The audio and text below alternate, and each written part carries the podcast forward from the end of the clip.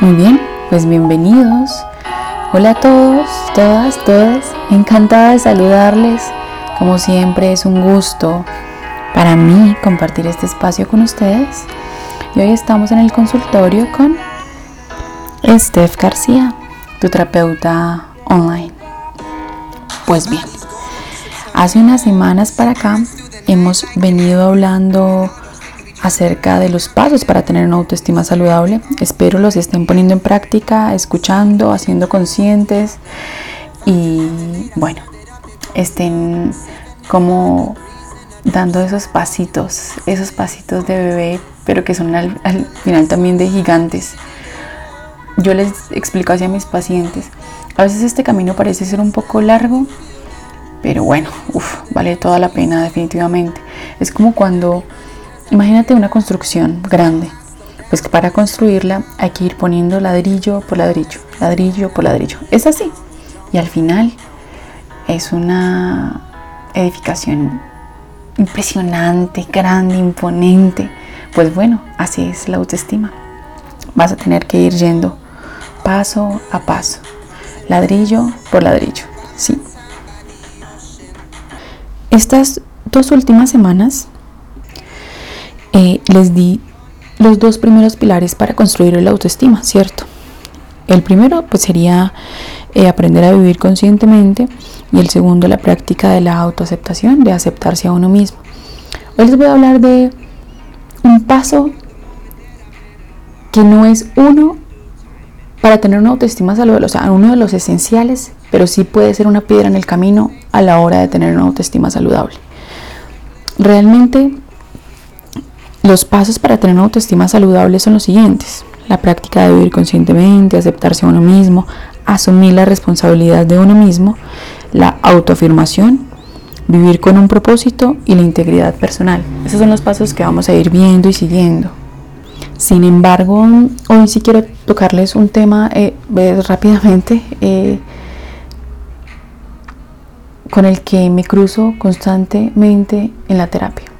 Hay tres emociones que yo he aprendido a reconocer en mis pacientes a lo largo del tiempo y que sin duda son los más comunes. El miedo, la vergüenza y la culpa. Constantemente noto que tras sus verbalizaciones, sus historias, estas emociones, la mayoría de las veces están presentes. Hoy vamos a hablar sobre todo de la culpa, muy, muy, muy común. Porque es que miren, las culpabilidades son esas emociones que dominan la vida y dominan a la gente. Y existe una gran diferencia entre ser culpable y sentirse culpable. Creo que los seres humanos somos especialistas en el arte de sentirnos culpables, ¿no? Eh, miren, todo el mundo puede sentirse culpable, aunque en realidad no lo sea. Ser culpable es saber que has hecho algo malo, tanto con respecto a ti mismo como hacia los demás. Mira en tu interior. No recuerdo si ya se los dije, pero se los voy a repetir. Hay una gran, gran diferencia entre ser culpable y sentirse culpable. La mayoría de las veces es la segunda. Así que yo te voy a hacer una pregunta. ¿Cuándo fue la última vez que actuaste de forma consciente con el fin de perjudicar a alguien?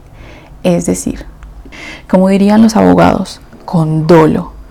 Con dolo significa que yo hago algo con la intención de herir a alguien, ¿sí?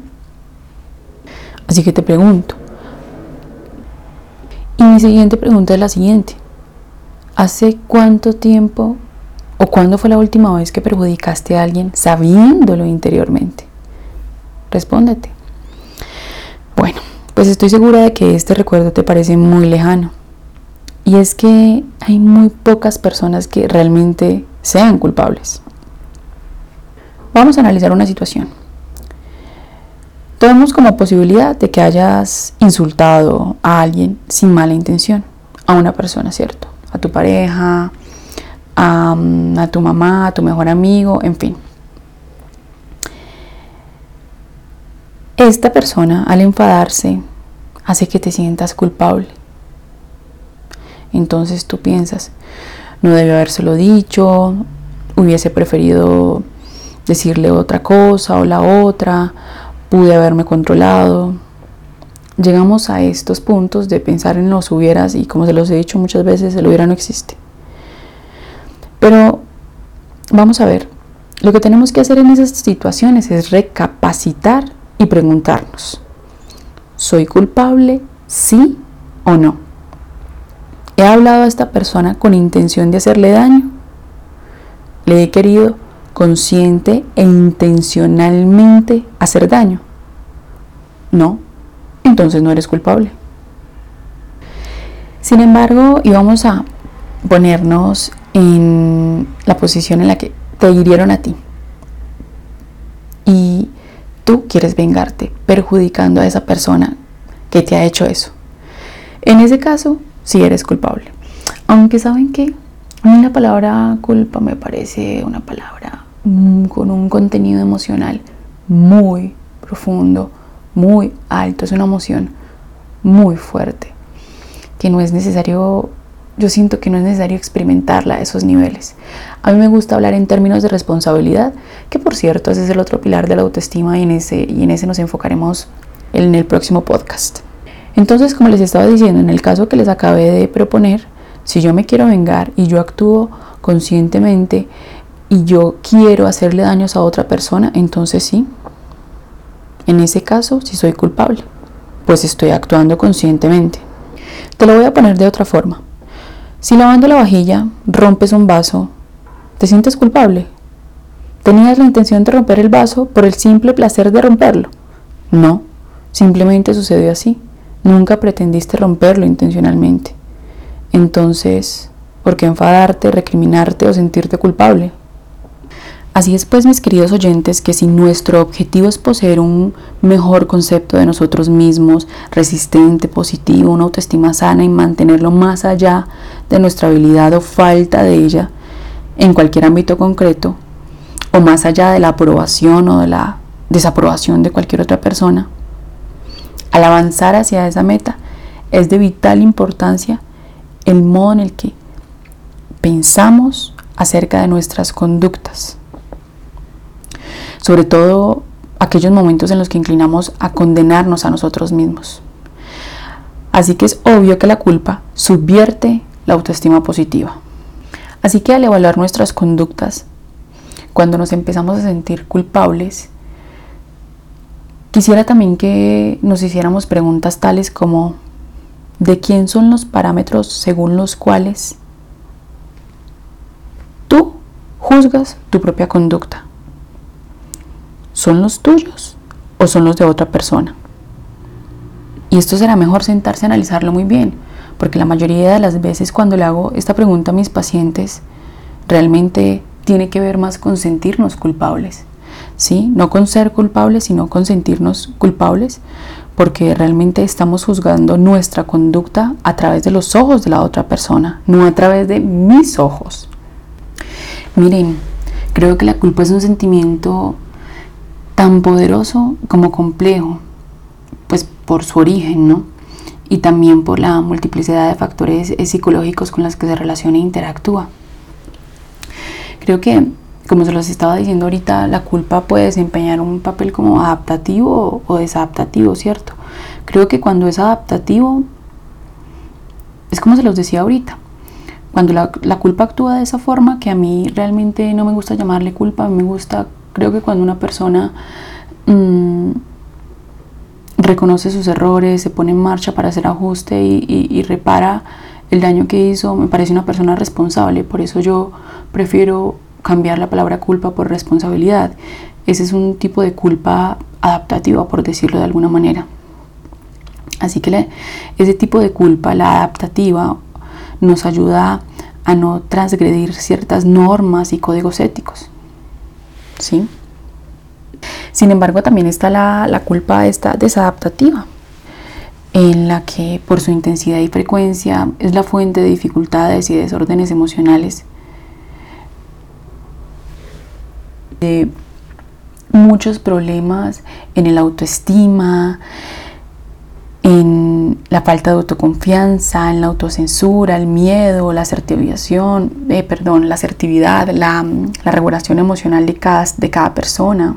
Miren, el sentimiento de culpa está en general acompañado de emociones desplacenteras como tristeza, angustia, frustración, impotencia, remordimiento y entre otras, de pensamientos reiterativos e improductivos y funciona de un modo diferente según su origen temporal.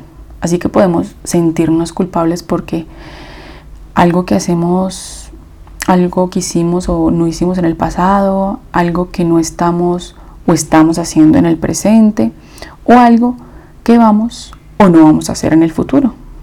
Así es pues que en el proceso de la culpa influye lo que podríamos denominar la conciencia moral, que es un conjunto de normas y valores que hemos construido desde la infancia para diferenciar el bien y el mal y que nos permite establecer los límites a nuestra conducta y, en cuanto sean más rígidas esas normas, más fácil será considerar que hemos sobrepasado los límites y aparecerá con más frecuencia los sentimientos de culpa. Eh, como por ejemplo una persona que me pueda decir que se siente culpable por masturbarse, por ejemplo. Probablemente eh, la conciencia moral de esa persona tiene unas normas muy construidas y rígidas que le hacen creer que esa actuación está mal hecha. Es como si tuviéramos un juez implacable dentro de nosotros que nos declara culpables y, y este juez es demasiado riguroso con nosotros y con nosotras. Así que en este caso es importante destacar que los juicios que hacemos sobre nuestros actos y que provocan un sentimiento de culpa son ideas y no tienen que ser reales. Porque el sentimiento de culpa surge de un proceso subjetivo, es decir, está determinado por nuestra interpretación y valoración de los hechos.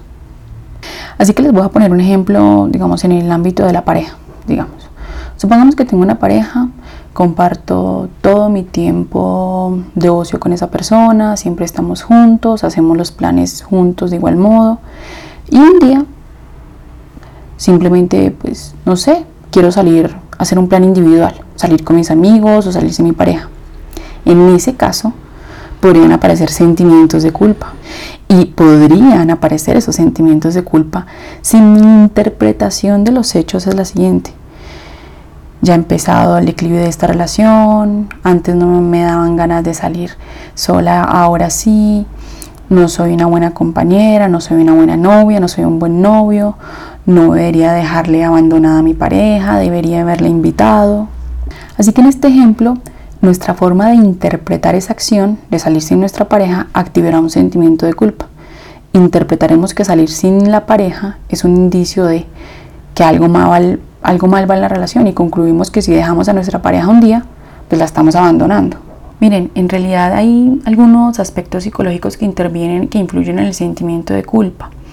Creería yo que podría ser, la rumiación, la baja autoestima, las necesidades de perfección, mm, la baja autoconfianza, la, la, deficiencia en la regulación emocional.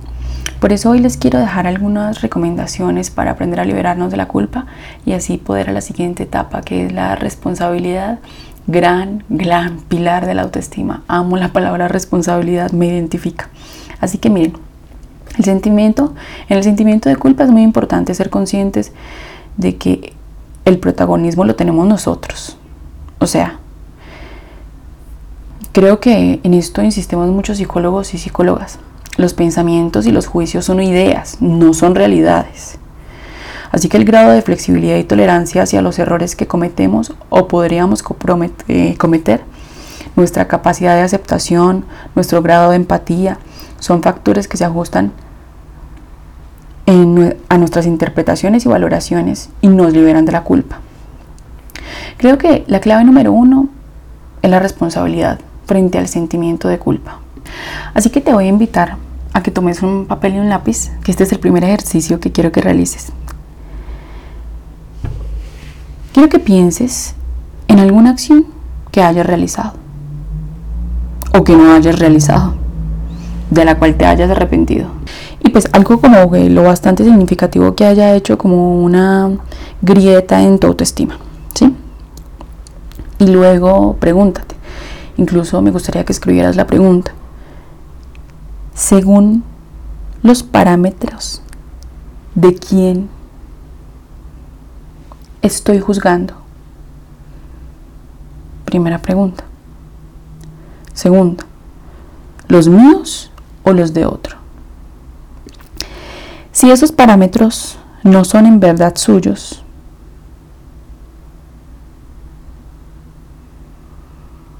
perdón, tuyos, yo aquí tuteando y, es que un momento otros suyos. si esos parámetros no son tuyos,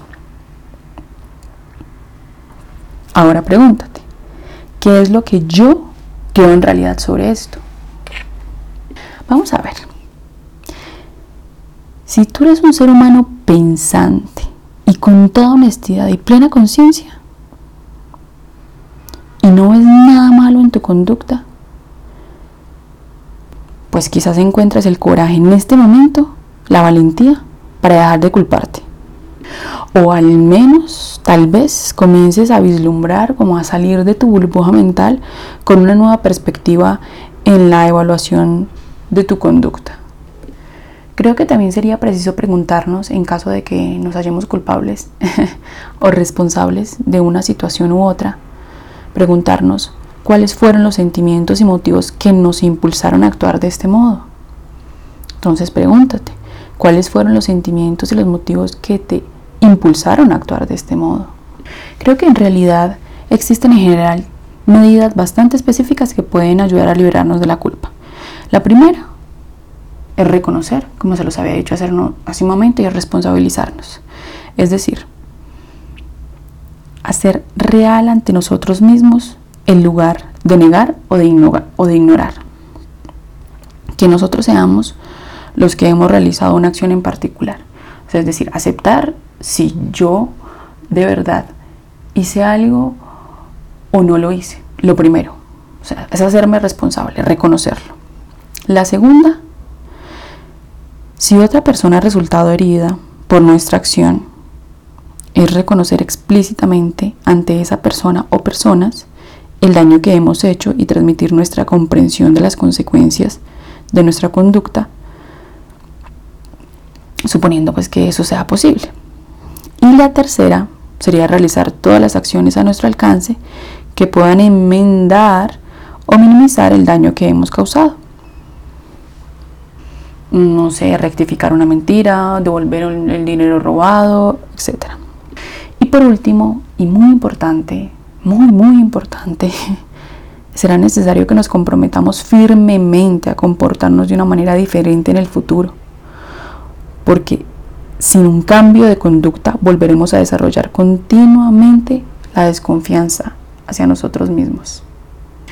Por último, y como ustedes saben que a mí me encanta dejarles herramientas, aquellos eh, a los que quizás las herramientas que antes les acabé de dejar aún no son, no son suficientes, pues bueno, aquí les voy a dejar una última. Así que les voy a mm, proponer un ejercicio. Quiero que en tu cuaderno de la terapia, por decirlo de alguna manera, así le digo a mis pacientes, escribas clara y específicamente alguna acción que te hayas reprochado, una, acción tuya. En, ese, en esa hoja quiero que expliques por qué consideras que esta acción es equivocada. Muy bien, apenas eso esté hecho, para el podcast si quieres, quiero que en este momento cierres los ojos Toma una respiración profunda.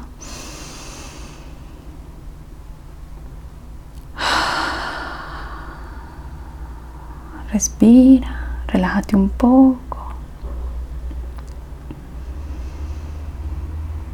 E imagina que el que cometió esa acción no fuiste tú, sino un amigo al que quieres mucho.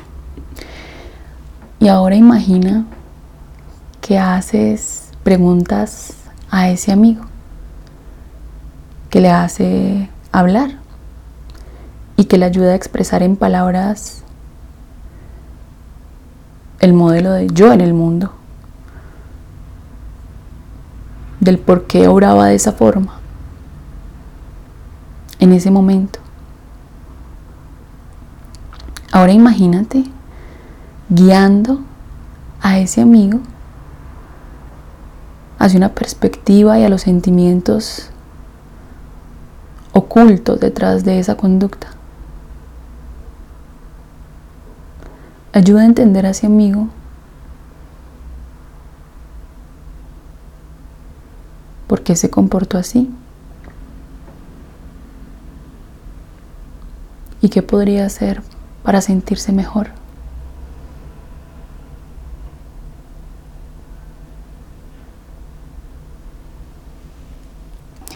Ahora imagina que ya no es tu amigo el que está sentado frente a ti, sino que eres tú